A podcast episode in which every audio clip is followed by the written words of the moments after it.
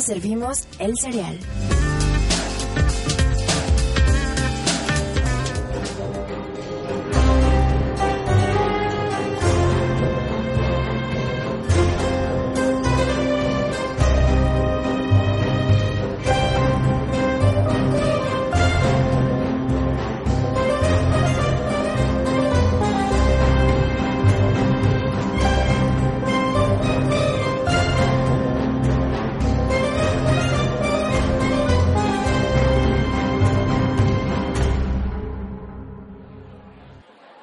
Muy buenos días, muy buenas tardes, muy buenas noches. Estamos iniciando un episodio más de El Cereal. Yo soy Gabriel Moreno y conmigo está mi querida amiga. Caro Candanosa. Así es, y estamos iniciando otro episodio de la segunda temporada de este podcast en donde hablamos de series, donde les damos reseñas, recomendaciones y todo, casi todo, libre de spoilers. Y en esta ocasión... no siempre, pero, Lo intentamos. pero acuérdense que ya desde el, ¿qué fue? El capítulo anterior, no, eh, uno antes, ya implementé yo una alarma de spoilers. ¿Cómo sonar la ¡Uh, uh, uh, uh! Ah, ah, sí. Qué bueno que no alarma traigo audífonos.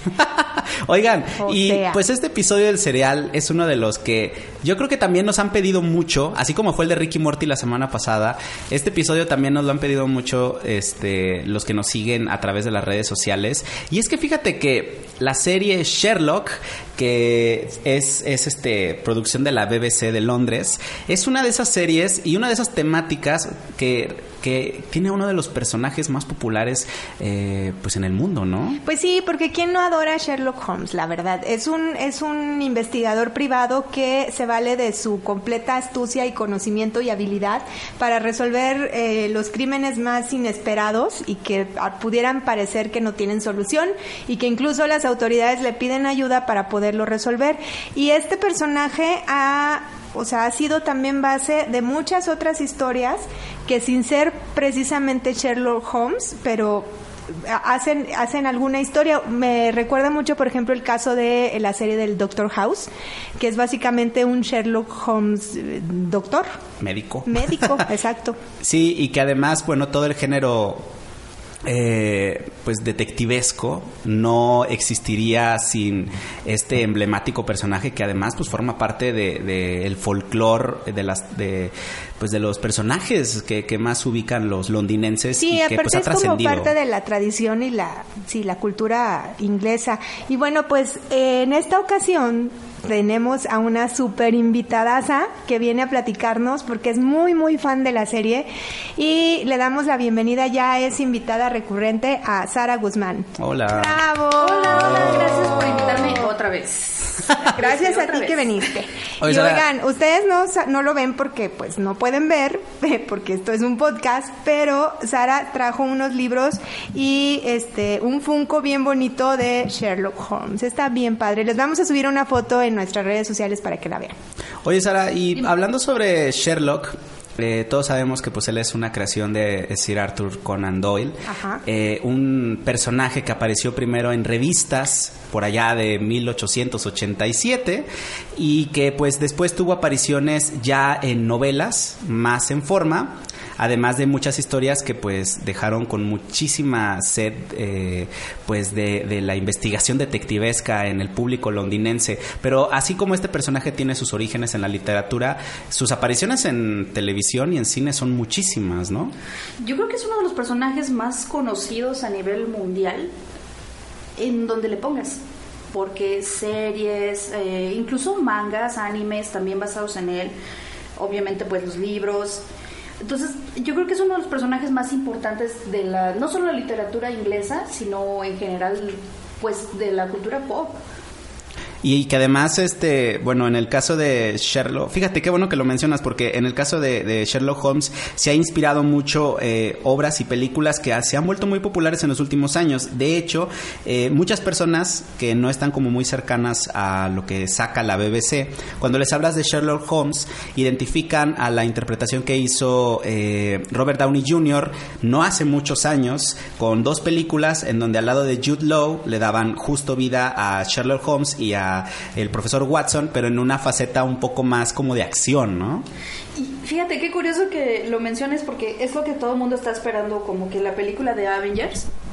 Ajá. que alguien salga con algún chiste, porque ya ves que Benedict Cumberbatch, que es el actor de Sherlock en la serie, y Robert Downey Jr., que fue el actor de las películas, diga Ah, algo es súper inteligente y todo el mundo, ah, no shit, Sherlock. Aquí Ajá. como que todos volteen porque... a ver- a ver Exacto, al hacer alguna hablando. referencia, Son porque hay que recordar que pues Robert Downey Jr. es Iron Man y Doctor Strange lo interpreta pues Benedict Cumberbatch. Exactamente. Oye, y que bueno, en el caso de la... ¿Cuáles podríamos decir que son las... Si ya sabemos, ya sabemos que Sherlock Holmes es un detective privado, que es alguien que usa la lógica y la ciencia forense para resolver misterios, que son cosas que ya damos por hecho, por sentado en este personaje. Entonces, ¿qué podríamos decir que hace tan especial la versión de Sherlock de la BBC a diferencia de todas las demás encarnaciones que ya hemos visto mil veces? Mira, yo creo que es obvio que Benedict Cumberbatch y Martin Freeman son los que dan vida a la serie. ¿Por qué? Porque si, si te das cuenta, hay muchas series, incluso ahorita, por ejemplo, hay una que se llama Elementary, Elementary, que es de, ajá. creo que Warner. ¿no? Sí, Sí, de es Warner. de Warner. Es de Warner. Es con Lucy Liu y, y, no me acuerdo y el Sherlock. Ajá, y Sherlock, exacto. y casi salieron más o menos por el mismo periodo de tiempo y no tuvo el mismo éxito. A mucha gente le gustó, perdón, pero la verdad es que no tiene comparación no, y no con tienen él. química. Exacto, Es- no. Es, esa gran Ajá. diferencia, que yo creo que entre eh, Martin Freeman y Benedict Cumberbatch hay una química muy especial. Aparte que el, el Sherlock de Benedict Cumberbatch se parece un poco a Sheldon Cooper. Es ese tipo de personajes Como odiosos. con Asperger. Sí, Sí. castrosos, pero que no puedes dejar de adorar porque Ajá, son personas que tienen muchos sentimientos, pero que a lo mejor es muy difícil compartirlos. Pero ves que en el fondo quieren hacer como que todo bien, pero no Ajá. saben cómo expresar sus sentimientos. Ni tampoco poderse relacionar con la gente. Ajá. Entonces tiene esta relación de amistad muy profunda con Watson, pero que él de cierta manera como que luego lo ignora, no lo incluye en los planes, Sí, es- es- pero lo, proto- lo protege por sobremanera, o Ajá. sea, realmente él lo quiere muchísimo, es pues es tal vez su único amigo y este y lo protege muchísimo. Y que de hecho es una tendencia muy común en torno a las personas brillantes, ¿no? A los llamados genios, que eh, siempre tienen estas afinidades hacia las ciencias, el raciocinio, la lógica, pero que también tienen grandes deficiencias en lo que se refiere a interacciones sociales. Y el personaje de Sherlock eh, en esta serie, pues lo hace brillar muchísimo, ¿no? Esta, esta incapacidad por entender muchas veces, eh, como lo dice Watson, eh, el personaje de Martin Freeman durante la serie, tiene la incapacidad de entender el corazón a pesar de entender también el cerebro de las personas. Eh, oigan, y hablando, a- haciendo un pequeño paréntesis antes de entrar a hablar sobre la serie y a manera también de introducción sobre de dónde sale Sherlock de la BBC, cómo se originó este proyecto. Ah, vale la pena destacar que pues fue un proyecto derivado o como un, un hijo segundo de los creadores de Doctor Who y de Sí. y de eh, hasta cierto punto me lo habían platicado alguna vez se volvía como un proyecto alterno o un proyecto como de vacaciones que ellos eh, iniciaron en el 2010 es que las temporadas no salen ni cada año ni cada dos años No, se tardan Bueno, hay que recordar que esta serie es muy diferente a muchas otras series. Cada temporada tiene solamente tres capítulos, ¿no? De una hora y media De cada una uno. hora y media, 88, 89 minutos, 84 minutos más o menos es la duración de cada capítulo. Es como ver una mini peliculita. Este, y pues nos podemos acabar una temporada, pues yo creo que en un, pues sí, en una sentada, ¿no? De ver, de ver Sherlock Holmes. Este, hasta ahorita, que yo sepa, van apenas que cuatro temporadas, Sara. Van cuatro temporadas y un especial de Navidad. Exacto. Este, y bueno, esta, este proyecto que sí, re- sí realizaron eh, quienes estaban involucrados en la producción de Doctor Who, este, salió este, en el 2010. 2010. Ajá, se estrenó en el 2010 entre julio y agosto del 2010 y bueno pues más o menos cada año y medio casi cada dos años es cuando sale una nueva temporada. ¿por qué tardan tanto? pues por lo mismo la producción es muy grande los capítulos son largos y pues obviamente tardan muchísimo más además de que hay que ya tanto Benedict como Martin eh, los prota- los quienes encarnan a los protagonistas pues ya se hicieron bien famosos verdad entonces ya tienen un montón de proyectos alternos y empatar de repente las agendas pues sí está complicado ¿Y cómo no? pues sí Digo, no, no es que yo quiera decir algo de, de la postura del señor Benedict Cumberbatch, pero es muy atractivo y yo creo Miren, que aquí, lo, aquí entre Sara y yo, Gabo ni nos pela, pero aquí entre Sara y yo estamos como así de, ay, es que está bien guapo. Nos gusta mucho y yo sé Ah, que no, muchas de nuestras serial lovers que nos están escuchando van a, van a, Sí, van a obviamente, coincidir. coincidir con nosotras. Escríbanos en nuestras redes y díganos que sí está bien guapo. Está raro, pero es Es que atractivo. es- Tiene es muy buena ese- voz, ojos preciosos. Ay, su voz. Sí, Gabo, perdón. No, adelante, es el club de fans, ya me di cuenta. De Benedict Cumberbatch. Ay, perdón, ¿eh?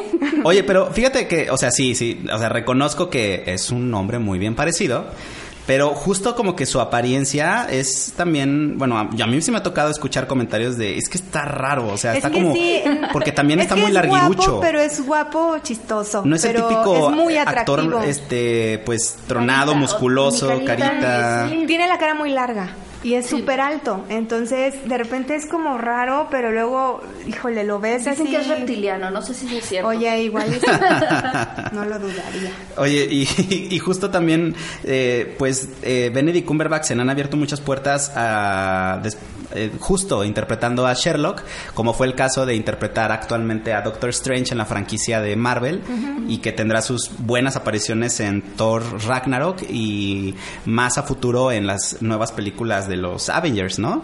Bueno, y le fue muy bien también hace poco con el Código Enigma. Ah, la claro. película del Código Sí, Enigma. estuvo nominado en- ajá, Oscar también Exacto. por esa actuación. Incluso hay una anécdota de cuando hizo la película de Star Trek, eh, la de Into Darkness. Ajá. Que, bueno, yo personalmente yo no había visto Sherlock para ese entonces. Yo vi la película y dije, wow, ¿quién es este hombre? Ajá. Necesito ver qué más hace. ¿Qué más ha hecho? Y terminé viendo Sherlock, que para, para ese entonces estaban dos temporadas. Y para cuando fue a promocionar esa, esa película fue a Japón. Y cuando llegó a Japón, o sea, el aeropuerto lleno de gente. Pero era gente que no solo iba a ver la película Ajá. sino todos los fans de Sherlock. Y, y Ah. hasta él incluso quedó así de que, bueno, ¿qué está pasando? Un montón de chavitas. O sea, Ay, era bueno, sí, la locura sí, total sí, con sí, él. sí. Y a partir de ahí como que subió mucho sus puntos a ser como que una, digamos, superestrella. Oigan, y entrando, entrando, interrumpiendo un poco el fan, el, el club de fans de, de Sherlock, nada más quisiera recordarles que tenemos que hacer un corte, pero regresando vamos a hablar sobre la serie, vamos a hablar sobre los personajes y eh, un poco también sobre, pues, lo que ya habíamos adelantado, ¿no? Esta química tan, tan increíble que tiene Benedict Cumberbatch con Martin Freeman. Y Ya más Benedict Cumberbatch al regresar.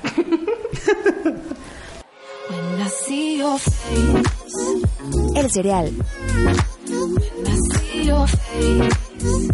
Ya estamos de regreso en este cereal en donde tenemos una gran invitada. Está con nosotros otra vez Sara Guzmán y estamos hablando de una serie que nos ha gustado muchísimo, principalmente por su protagonista. Más que nada, ¿verdad? Hablamos de Sherlock y de Benedict Cumberbatch. Y bueno, estábamos hablando en el bloque pasado acerca de todos los trabajos que ha tenido a raíz tal vez también de Sherlock que ha conseguido Benedict Cumberbatch y también Martin Freeman que hace del Dr. Watson. Y hemos visto cómo, eh, bueno, habla- platicamos acerca de la producción, eh, cómo inició en el 2010, producción de la BBC de Londres. Y bueno, pues podemos, vamos a seguir platicando acerca de este Sherlock, pero para ello quiero preguntarle a Sara que nos platique más bien un poquito más acerca de la trama de Sherlock, de esta versión de Sherlock de la BBC. Eh, ok. Eh, bueno, hace, ra- hace rato me preguntabas que qué era lo que había hecho tan exitosa también esta serie. Eh, una, obviamente dijimos, la interacción de los personajes y los actores son excelentes. Todos. No solamente ellos, sino, bueno, ellos tienen una excelente química, pero todos los actores están muy bien. La segunda, yo creo que son el trabajo de guiones y el trabajo Ajá. de dirección. ¿Quién lo hace? Lo hace eh, Mark Gatiss y Steve Moffat, que como dijeron son los productores y guionistas del Doctor Who. Y son súper mega fanáticos de Arthur Conan Doyle. Entonces ellos adaptan cuentos y novelas clásicas de Arthur Conan Doyle para hacer los episodios de televisión. Por eso son tan bien llevados porque a fin de cuentas están respetando la estructura narrativa de Arthur Conan Doyle, simplemente bueno. actualizándola a la época moderna. Exacto, hay que recordar para la gente que a lo mejor todavía no se anima a verla, que este es un Sherlock Holmes muy moderno, o sea, está situado en la época actual, en donde pues hay celulares, hay internet, Twitter, hay, Twitter, Facebook, este, etcétera, sociales. hay redes sociales, pero no es como algo que nada más nos se trajeron a la época actual, sino que realmente está muy bien adaptado y como dices bien Sara, este respetando las líneas argumentales originales de Arthur Conan Doyle. Sigan. Bueno, este, y bueno, pues Sara, platícanos más acerca de la trama, o sea, cómo empieza la primera temporada, si, cómo- de qué se trata en sí y qué es lo que nos, a lo que nos lleva Sherlock a lo largo de todo lo que lleva ahorita. Ok, eh, básicamente comienza con eh, Watson llegando de la guerra, buscando un apartamento porque no tiene dinero, no tiene donde vivir, este, tiene algunas secuelas, eh, estrés postraumático de donde había estado como médico militar y coincide con Sherlock Holmes. Y ambos buscan dónde vivir. Bueno, Sherlock sí tiene, este, busca a alguien que le ayude con la renta. Y eh, Watson comienza a vivir con él. Eh, no quiero spoiler mucho, pero bueno, si han leído los, los historias de Arthur Doyle, que son en realidad las más representativas, o algunos cuentos ahí medio desconocidos en algunos casos, más o menos es la interacción entre ellos a lo largo de estas aventuras que van pasando y conociendo a villanos y aliados clásicos también de la literatura de Arthur Conan Doyle, como es eh, Moriarty, que es el enemigo principal. El de enemigo Holmes, acérrimo de toda la vida. que es una interpretación a mi gusto excelente, Oh. extrañísima, que, que lo, lo permitieron este de este actor que lo hace y no me acuerdo del nombre del actor. Ahorita te lo investigo. Este, aquí lo vamos a tener que googlear porque no me acuerdo del, del nombre de este del actor de Moriarty, pero es excelente, de verdad, es súper extraño, es la cosa más random que tiene el, que tiene el programa, pero lo levanta. Se llama Andrew Scott. Andrew Scott. Sí, es un gran, bueno, hay que recordar, pues como es producción inglesa, este, pues obviamente tiene puros actores ingleses, que yo creo que de las mejores escuelas de actuación pues están en, en Inglaterra, entonces realmente son eh, actores y actrices reconocidísimos que te, te pueden atrapar con sus actuaciones. Ajá. Oigan, algo que me llama mucho la atención de la primera temporada y creo que a muchas personas les va a llamar la atención, eh, ya lo habíamos mencionado sobre la duración de los episodios, que son de una hora y media y que solamente son tres.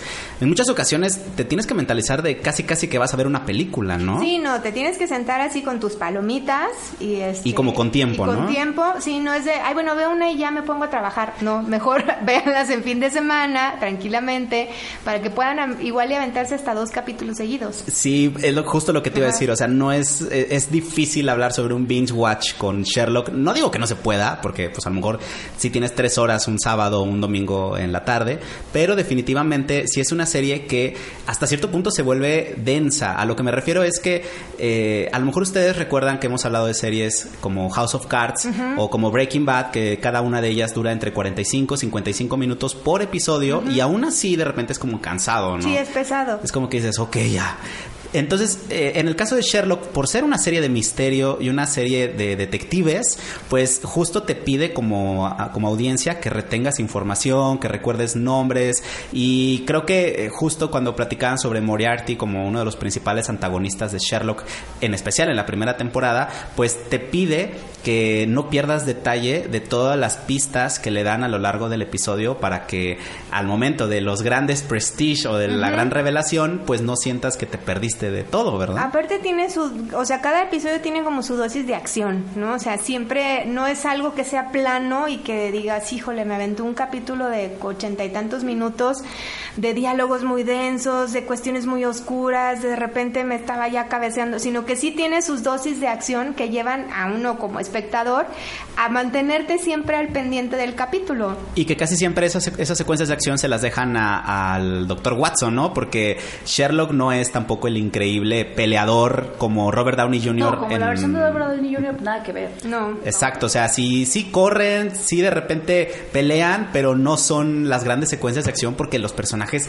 no son para eso, son más para estar revelando misterios. Aunque se me hizo una muy buena puntada que este doctor Watson fuera un médico de guerra, este retirado, que de cierta forma justifica de una forma muy buena el hecho de que eh, pues este personaje sí pueda pelear, sí No, que pueda sepa armas. reaccionar, ¿no? Ante este tipo de situaciones de mucha acción. Y que además, si mal lo recuerdo, en la primera temporada es muy constante como eh, la fuerza de Scotland Yard eh, bulea mucho a Sherlock por decir que es un tipo apático, que les cae gordo. Y entonces, como que la simpatía que le da a Watson y el interés genuino que tiene por, por conocer a Sherlock y acompañarlo en sus aventuras, pues eh, de cierta forma también establece una línea de acción más sólida, ¿no? Y no tan fundamentada en los balazos, las persecuciones y los asesinatos, ¿no? Sí, porque en realidad, pues si te fijas, la televisión eh, británica, pues es muy diferente a la americana. Entonces son dos Sí. tipos de mercado que no, o sea, no, digamos que no es que no nos guste la acción, No, claro. pero favorecen otro tipo de interacción entre los personajes. Como, como decía Caro, o sea, puedes estar viendo algo de acción, pero de repente, de verdad, te ponen a llorar. ¡Ay, sí! Oh, no quiero decir qué capítulo es. Miren, fuera del aire estábamos platicando de ese capítulo y, y la César, ¡ay, yo lloré! Y yo, yo Sí, también. no, no, de verdad, o sea, los actores son tan Ajá. buenos que te transmiten muchas emociones. Entonces, Exacto. La serie de verdad es una eh, montaña rusa de emociones que te mantiene al filo del, a pesar de que son prácticamente dos horas. Ajá, si casi fijas, dos horas de, de- de episodio. Si son casi, prácticamente son 13 capítulos entre las cuatro, entre las cuatro temporadas y el especial de Navidad, prácticamente digamos que estás viendo 13 películas de Sherlock Holmes. y aún así, o sea, Ajá. te lo juro, los fans, o sea, no sabemos si va a haber una quinta temporada, pero la cuarta la estábamos esperando, pero ávidamente. así. Y ya está terminada la cuarta. La cuarta sí. La cuarta, de hecho, creo que ya está en Netflix completa. Ya está completa. Sí, ya está completa. Este, por ahí de enero fue cuando lo sacaron, pero son tres capítulos, o sea, salen rápido. Eh, y el especial de Navidad eh, lo pasaron incluso en el cine el año pasado. Eh, entonces, digo, realmente la última temporada estuvo un poquito floja, pero las primeras tres Son geniales, son sí, son muy el especial geniales. de Navidad para mí yo creo que es probablemente mi segundo mejor capítulo de todos. Pareciera que es una tendencia, ¿no? También en la televisión británica hacer especiales, porque ya habíamos platicado de, Del Doctor Who también. de Sí, Doctor Who siempre, 1 muchas y de Black hacen- Mirror también tiene un sus especial. especiales de Navidad, por ejemplo. Bueno, hay otra serie que es eh, muy premiada también, Downton Abbey, siempre cer- cerraba sus temporadas con un especial de Navidad y ahí terminaba esa temporada. Y que en el caso de Sherlock, eh, no nos vamos a adelantar mucho, bueno, vamos a adelantarnos, eh, este, este especial de Navidad eh, suma muy bien a lo que es la trama de cómo se había quedado la tercera temporada con la cuarta, ¿no? Es, es un muy buen Sí, puente. Sí, hacen un puente, pero de una manera muy original, que es llevarte a Sherlock a la época a la que debe de pertenecer. Sí. Que es la época La era victoriana. victoriana, ¿no? Ajá. Y, que por cierto, hablando de eso, de la, la, época en donde debe ser, hay muchas referencias, muchísimas referencias del Sherlock de los libros con el Sherlock actual, a pesar de estar ambientada en épocas totalmente distintas. Regresando al corte vamos a hablar de ellas, también vamos a hablar un poco más sobre los actores y sobre de qué van la segunda, tercera y a ver si alcanzamos de la cuarta temporada. Ya volvemos. El cereal. Ya regresamos al tercer bloque de este serial dedicado a Sherlock, la serie producida y presentada por la BBC de Londres, una serie que tiene a sus fans, que tiene a sus seguidores, que además no voy a decir que los formó, pero definitivamente sí posicionó en el ojo de muchos a eh, Benedict Cumberbatch como un actor que puede llevar personajes complejos a la pantalla chica de una forma muy interesante. En el bloque pasado hablábamos sobre la habilidad de encarnar a un Sherlock Holmes que no solamente es un genio como todos los demás Sherlocks que hemos visto en sus distintas encarnaciones, sino también a uno que te puede llegar auténticamente a caer gordo. O sea, que de verdad hay veces en donde no entiendes cómo alguien puede ser tan manipulador y tan apático hacia sus amigos y colegas. Pero que al mismo tiempo también despierta como este calor del Watson de Martin Friedman, que es muy cálido y que tiene un genuino interés por al menos encontrarle una novia a Sherlock, ¿no? Pues sí, pero pues no, el otro tiene una incapacidad completa para relacionarse con otras personas que no sean sus cercanos, que es, híjole, pues es, es él y es la, eh, la señora que es su casera y yo creo que el, si es que el, el- La señora Hudson. Señora Hudson es, no me acuerdo el nombre. Sí. Sí, y que... Y el, el este detective, el Straight, porque ni con su hermano realmente se lleva muy... Ni con sus papás Ni con sus papás, los vemos, es cierto, aparecen en un papás, episodio. Sí, ajá. salen en la, por ahí de la tercera Y temporada. que son los verdaderos padres los de, papás de Benedict Cumberbatch. ¿En serio? Sí. ¡Qué Ajá. maravilla! Sí, de hecho hay muchos familiares que aparecen durante la serie, a- familiares y amigos de los actores, porque también aparece la ex esposa de Martin Freeman. No, era su novia. Era su novia, pero ¿En tienen dos hijos. Sí, pero cuando Ajá. estaban en la segunda temporada era su novia. Pero luego rompieron. Después de muchos años de estar juntos, rompieron. Entonces, por ahí por la cuarta temporada me la desaparecen. Como para Ah, justificar. Para justificar que ajá. este, no, ya, Ajá, ya, distancias. No pasa nada, distancia. Y que, y que justo también hay, eh, hablando sobre otros personajes, hay claras referencias con los libros. De hecho, eh, ahorita mencionaban a Lestrade, Greg Lestrade en la serie, que encarna no a uno, sino a dos personajes de las novelas clásicas. De hecho, por hacer esta fusión, eh, el nombre eh, de Greg, que la letra, la primera letra G, es el nombre del otro personaje que no aparece en la serie y que de hecho es una, lo, re- lo hacen referencia cada rato durante la serie porque Sherlock dice, no me acuerdo de tu nombre. No, siempre no le sé dice cómo te llamas. Gavin, le Ajá, empieza con dice- G. Ajá, le dice cualquier otro nombre menos su nombre. Y que es una clara, como pequeña burla referencia a que. Guiño.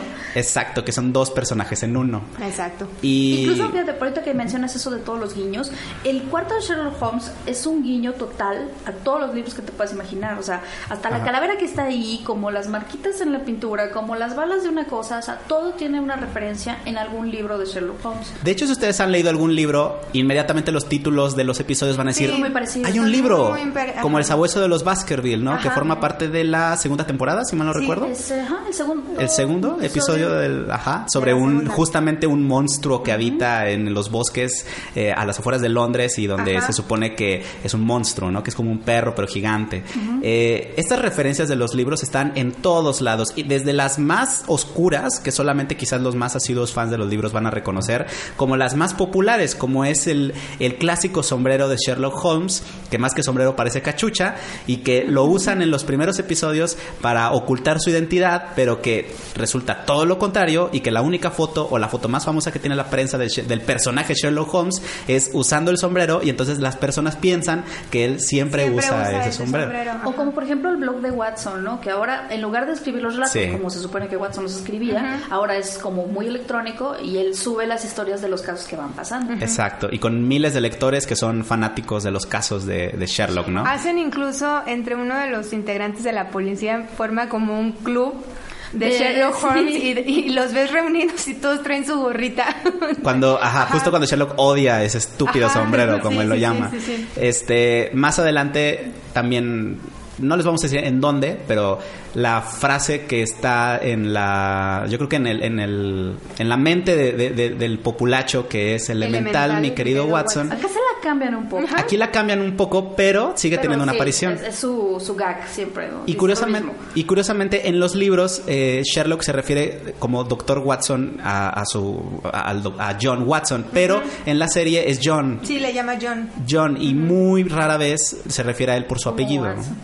Y lo cual es también un dato muy curioso. Eh, ¿Qué más? Bueno, también hablando sobre ya la segunda, tercera temporada, pasan cosas muy interesantes, ¿no? Creo que la segunda se me hace como que la, la mejor eh, en referente al desarrollo de personajes. Eh, sobre todo, yo voy a decir mi, mi capítulo favorito, que es cuando aparece esta Irene Adler. Irene Adler. Que yo adoro el personaje, lo adoro de los, de los libros. La mujer. Sí, la mujer. Ajá. La mujer. La mujer. La mujer. Esa mujer. Porque saca totalmente Sí, no lo dije de, control a. Sherlock. Realmente lo saca totalmente de control porque no sabe qué hacer. Dice, bueno, esto es como un rival intelectual hasta cierto punto. Sí. Entonces, yo creo que la interpretación de ella también que la ponen como una dominatrix, siendo que acá era como una espía en los libros, Ajá. está muy bien hecha. Sí, y que además tiene una muy buena interacción los personajes justo con Sherlock, porque antes de, antes de ella y durante la aparición de ella en ese episodio, eh, eh, se habla mucho de la interacción que tuvo Sherlock con su hermano.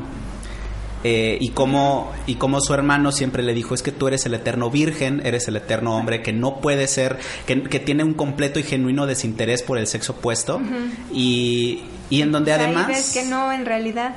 Ajá, no solamente ves que no, sino Pero además que... no, digo, porque hay varias mujeres que se aparecen de repente ahí en su haber, muy atractivas todas, y sin embargo a él no le interesa más que como este atractivo intelectual, Intelectual, sí. de tener, estar con alguien, o sea, que alguien esté a su par, ¿no? Intelectualmente, a él, él es lo que realmente ya le despierta como este interés pues romántico o amoroso por, por otra persona. Sí, y que justo también a mí me gusta cómo, de cierta forma, eh, el personaje desaparece eh, lo que resta de la temporada hasta cierto punto. O sea, desaparece mucho de, de- de la serie, pero su nombre, su presencia y el legado está. O sea, sí, las Ajá. tres temporadas, ahí está. Lo marca al personaje. Ajá. Y eso me pareció muy excelente. Eh, Oye, Sara, y también hablando sobre la segunda temporada, este tiene un clímax muy interesante en lo que se refiere a su antagonista, ¿no? Y dejó a todo el mundo con boquiabierto por mucho tiempo cuando se acabó la segunda temporada, porque todos estaban como en el final de. "Ah, ¿Y ahora? Sí.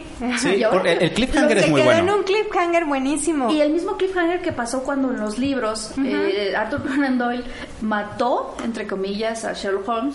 Ajá. Y que hasta su mamá le dejó de hablar, la reina Victoria le escribió de- cartas, dijo, oigan, ¿Qué, por favor, qué- qué pasó ¿qué aquí? le pasa? Ajá.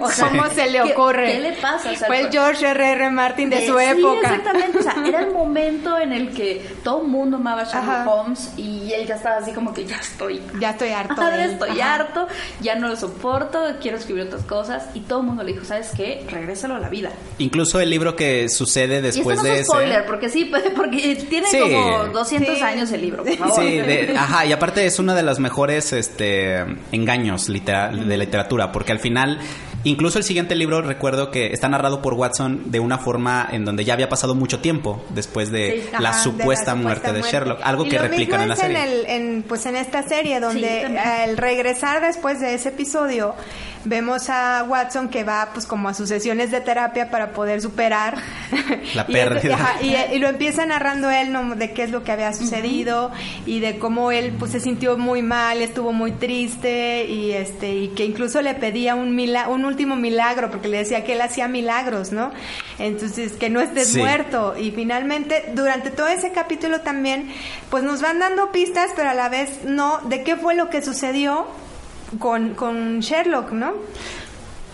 Y es, o sea, y si te fijas, bueno, a partir de, de esa parte ya comienza a que Watson ya armó su vida en todo este tiempo. Exacto. Y toda la tercera y cuarta temporada más o menos van en ese sentido, en el que Watson ya tiene una vida armada, ya está progresando, pero Sherlock quiere regresar a ese punto en el que estaban ellos cuando antes de que muriera. Ajá. Oye, además con la señora Watson ya. Y la, la señora Guantes es, es encantadora en donde la pongas. Sí. Y- Sí, y, es aparte genial. es- su- tiene una historia bien extraña o con el marido Ajá. que encarcelaron porque era violento. Sí. Que Y- es muy divertida la señora Watson, así, a pesar de ser como una señora inglesa, así, es la hora del té. Ajá. Bueno, pláquense, vengan a la hora del té. Ajá. Y Aparte, complementa muy bien a los de- dos. de- cuando empieza la tercera te- temporada, donde por fin puede regresar Watson al, al- bueno, John Watson al departamento y le dice él, ah, es que pues conocí a alguien, ay, pero así como, ya lo olvidaste, no éramos Sí. parejo. O sea, Pero es que todos piensan eso. ajá. Sí, porque- Y ella le dice, no, pero yo no juzgo.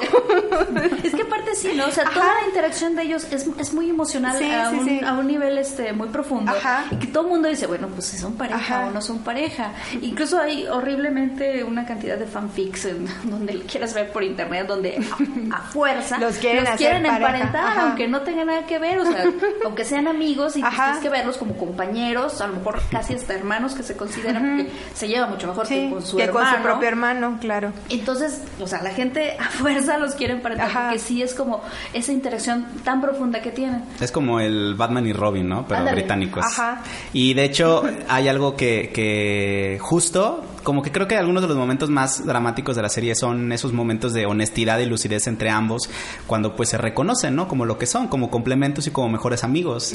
y, y tiene especial impacto en un personaje como Sherlock, que a lo largo de la serie lo vemos como de que nadie, nadie lo aguanta. O sea, ni siquiera la, ni siquiera la forense que tiene un crush con él a veces eh, tolera la forma en la que él trata a las personas y a, y a ella, A ¿no? Este, vamos a hacer un corte, pero regresando, vamos con las cucharadas y platicamos sobre lo que viene, qué, qué viene en el futuro de Sherlock. Escríbanos a nuestras redes sociales, tenemos Facebook, Twitter e Instagram.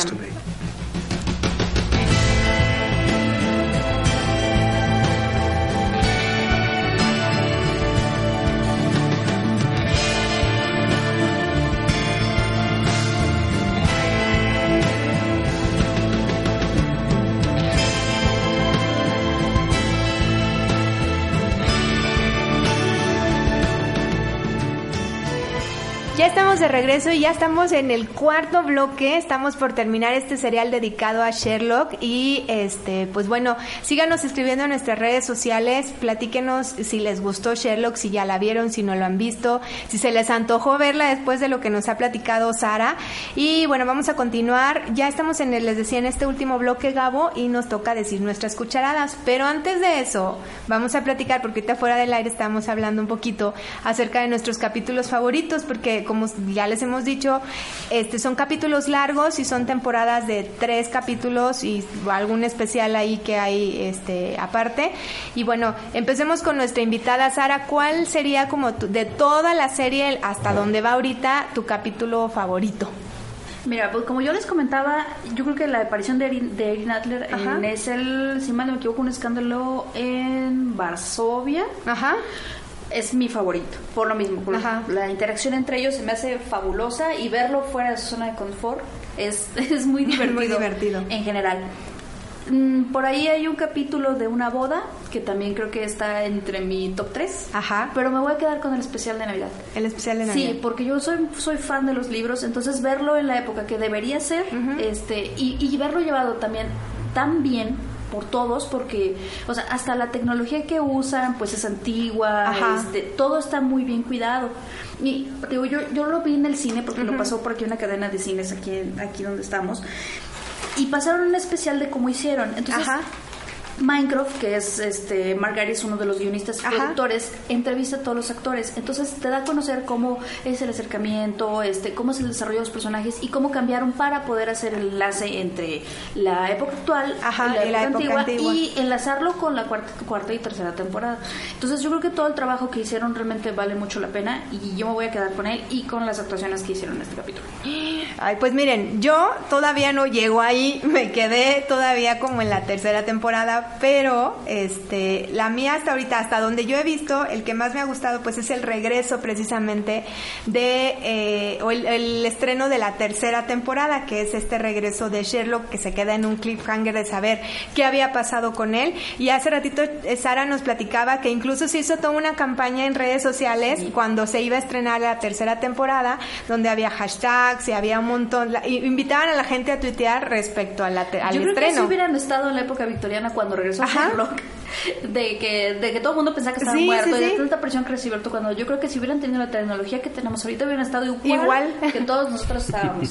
Hasta ahorita para mí ese es mi favorito de lo que he visto. ¿Y el tuyo, Gabo?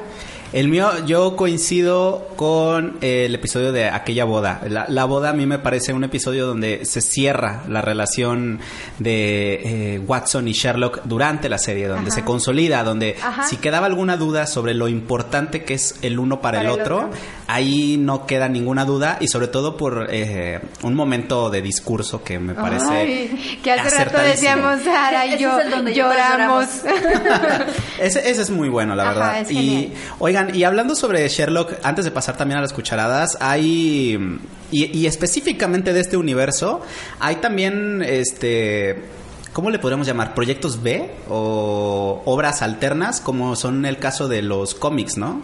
Este, sí, mira, yo eh, ya saben que yo soy este, fan from hell.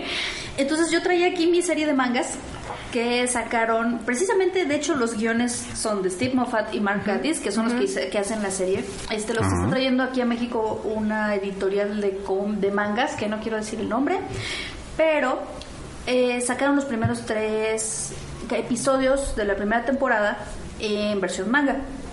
Dibujados por un artista que se llama Jay. Este, si ustedes los ven, está exactamente igual. Sara nos trajo unos y la verdad están bien bonitos. Sí, eh, eh, Están súper recomendables, Están ¿eh? muy padres, están muy bien hechos. Mire, la ¿verdad? editorial es Sándwich Italiano Manga. La presentación está muy buena. Está muy buena. Ajá, y la verdad es que la- las ilustraciones son muy bonitas y bueno, las historias pues son le- les van a encantar porque pues ya son garantía. Lo malo es que fíjate, nada más son los primeros los primeros tres capítulos. Si fuera Solo hay estos tres hasta ahorita? nada más van a salir tres. Ah, porque estos ok. eh, fueron los únicos que consiguieron los permisos para sacarlos en Japón. Ah, ok. Y posteriormente ahorita tienen, acaban de llegar a México, son bimestrales, ahorita nada más van dos, falta uno nada más por salir. Y venía a acompañarme aquí mi pequeño Sherlock de Funko, Está bien bonito el Funko. que por ahí a ver si lo suben. Sí, lo vamos a subir este en, en Facebook. Dicen que si eres Funko ya triunfaste en la vida. Entonces, No, pues que- este hombre ya triunfó muchísimo porque además tiene su Funko de Doctor Strange. Doctor Strange. Yo te, lo hubiera traído, fíjate. Se lo dejé en la casa. Pero vino a acompañarnos aquí. este Entonces, pues obviamente, mientras haya fans, va a haber mil cosas. Como te decía, o sea, hay un montón de fanfics también en internet. Hay un montón de cosas este de fans que les ha gustado tanto la adaptación que buscan tener lo que puedan, ¿no? Claro. Oigan, y ahorita leyendo el manga no recordaba esto de que el chiste también recurrente de que Sherlock trata a la señora Hudson como si fuera eh, la, Ah, criada, la criada en lugar de ser la casera. Soy ¿no? tu casera, no tu ama de llaves. Sí. Esto está genial. Y, y sí, o sea, hay, hay muchísimo merch- merchandising. Creo que es una serie de la que si eres fan vas a encontrar muchas más cosas que solamente la serie, ¿no? A diferencia de otras, que en donde sí batallas y dices, bueno, pero es que ¿qué más puedo tener? Exacto. Al menos en este encontramos presentaciones muy buenas y además en, en español, que yo creo que también para muchos a veces como que desanima, ¿no? No encontrar cosas, este... Pues sí, en español habrá Este, de quien... hecho, tiene muchos años. Yo creo que más o menos salió como por ahí del 2011, 2012. Y fíjate, es 2017 y apenas acaba de llegar aquí en español. Oh. Y Era- déjenme era decirles... difícil conseguirlos en, en Amazon. Y el precio es muy accesible acá ¿Sí? entre nos, por lo que estoy viendo. Oigan, este...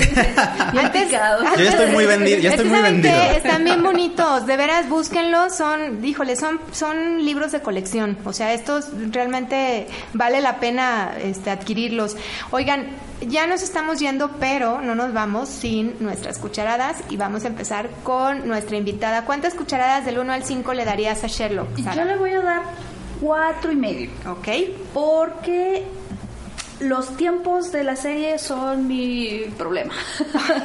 y creo que son que se tardan. de dos a dos años y medio. Sí. O sea, yo entiendo que el arte, pues sí, o sea, Ajá. toma tiempo. Y como algo platicaba la vez pasada que vine en el caso de Game of Thrones, eh, que desgraciadamente los tiempos de televisión ahí le afectaban mucho. Yo creo que aquí afectan a los fans demasiado. Pero Sí. no porque mejor un año y medio podría ser una buen, un buen Un periodo buen de tiempo. periodo de tiempo, sí. Pero de dos a dos años y medio, o sea, casi Sí, tres. es muchísimo. Sí, es como, ay, le juro que los amo, pero de verdad es mucho tiempo. Entonces, luego, ¿qué pasa? Tienes que Ajá. volver a retomar como que todo otra vez. Sí, y aparte, ya cuando te estrenan, pues al final son tres nada Sí, más. Tres así de, semanas "Ay, y ya así de, ah, poquito". bueno, no dejas de otros dos años, no pasa nada. no tengo nada que Total, hacer. aquí tienen a su tonta Sí, no tengo nada que hacer con mi vida los próximos dos años, ¿no? Entonces, pues yo creo que ese es el problema Ajá. principal que tiene, porque fuera de lo demás, como hablamos, este, me gusta que el producto está hecho por fans, Ajá. Que en un principio pues sí empezó como un proyecto, digamos, alterno para los actores y también se entiende que pues ahorita ya tienen muchos compromisos y los dos están ahorita ya en el universo de Marvel, Sí. entonces pues están súper ocupadísimos, pero si no, pues sería bueno que ya le dieran una conclusión. Sí, fíjate que yo concuerdo un poco contigo y en cuanto a cucharadas, yo también le doy cuatro y media. También me afecta un poco el hecho de saber que este hay que esperar incluso más que Game of Thrones para que llegue esto y creo que Marvel nos está monopolizando muchísimo a nuestros actores y no nos deja que no los deja hacer eh, Oye, Sherlock. aquí- pero aquí qué pretexto que tienen con el tiempo, ¿no? No o sea, sé. estos libros ya están escritos. Eh, sí, no sé, ¿Qué la más? adaptación, ¿Qué más quieren? 200 años la producción. Pero bueno, sí, es eso un poco, este, y por lo demás, bueno, todavía yo no la termino, ya se me antojó, quiero llegar ahorita a mi casa a poner los episodios que me faltan, y también le doy cuatro cucharadas y media. Gabo, Yo, ay, fíjense que yo no tengo problemas con el tiempo, pero también es porque no, No tienes o sea, tiempo. Sí, y, bueno, es que además cuando puse yo Netflix por primera vez para ver Sherlock ya iban tres temporadas Sí, y entonces también. dije, excelente, ¿no? Para mí la espera no ha sido la misma La que la de ustedes. Y para mí, fíjense, fíjense, yo muy en lo particular creo que eh, prefiero una serie que se tarde dos años y no pierda calidad Ajá. a que hablemos de otro caso como el de Black Mirror, en donde salió una temporada con muy ambiciosa, con muchos episodios, que todos eran olvidables y que definitivamente se notaba como eh, antes, en las Oye. otras temporadas, se tardaban años, pero salían cosas muy buenas. O como la segunda temporada, tristemente, segunda temporada de True Detective, ¿no? Sí, también también. un caso muy lamentable. Sí, claro, en De donde una como primera temporada genial y una segunda que, híjole, era para enterrarla. Sí. Sí, definitivamente es una tortura para los fans, de eso no, no, Pero no se dejamos agradece duda. que le dediquen y que el tiempo necesario y que pues saquen un producto de calidad, ¿no? Que siga gustándole a los fans. Pero fíjate, yo creo que ese es también un poco el problema, que la cuarta temporada no fue lo que esperaban. También. Realmente le bajó un poquito de calidad, entonces dos años de estar esperando para que no te den un producto que Exacto. por el cual esperas tanto tiempo y que tenían, este, Ajá. digamos, que los tiempos para hacerlo, es el problema. Pues te decía que yo creo que a lo mejor sí sería bueno ya que llegara a una conclusión. Una quinta para terminar. o una Ajá. película o una especial otra Ajá. vez como este y ya, dejarlo por la paz. O sea, yo creo Sí, siempre es bueno dejar morir a las series dignamente, ¿no? O sea, Claro. darles un final digno. Ajá. Yo le daría la oportunidad todavía de una quinta, a ver, a ver qué tal eh, si vuelven a levantar, porque ha pasado, lo habíamos platicado Sí. con el caso de House of Cards, como la segunda temporada es olvidable, perdón, la tercera La temporada tercera. es muy olvidable, pero la cuarta levanta muchísimo, entonces creo que tiene el beneficio de la duda desde mi trinchera. ¿Cuántas, tem- cuántas temporadas? Hoy, ¿Cuántas cucharadas? Perdón. Bueno, dejando a un lado eso, yo le pondría este cinco cucharadas, ¿eh? Yo sí, la verdad es que no le pido más. O sea, para hacer lo que es, Sí te para gustó, hacer el sí te concepto me gustó mucho. Sí, claro. Y, fíjate que es bien curioso porque sí fue una serie que me pedían mucho, vela, vela, vela. Y nunca nos hiciste caso. Y nunca les hice caso hasta este año. El 2017 es cuando vi Sherlock y estoy muy conforme con haber esperado porque no Ajá. tuve que sufrir como todos ustedes. Oigan, ya nos vamos, Pues pero nos antes de eso... Gracias, Sara, por haber venido una ocasión más. Ojalá vuelvas a venir más. Y este ya sabes que estás invitadísima cuando quieras. Muchas gracias por invitarme. La próxima vez traeré otra cosa dependiendo de la serie que traiga. ya saben que este, me hubiera traído mis series, pero pues la tengo en la casa. Bueno. Muchas gracias, Sara. Pues ya nos vamos. Eh, escríbanos a nuestras redes sociales y nos escuchamos la próxima semana, Gabo. Así es, ya nos vamos. Adiós. Bye. El cereal con Caro Candenosa y Gabo Moreno.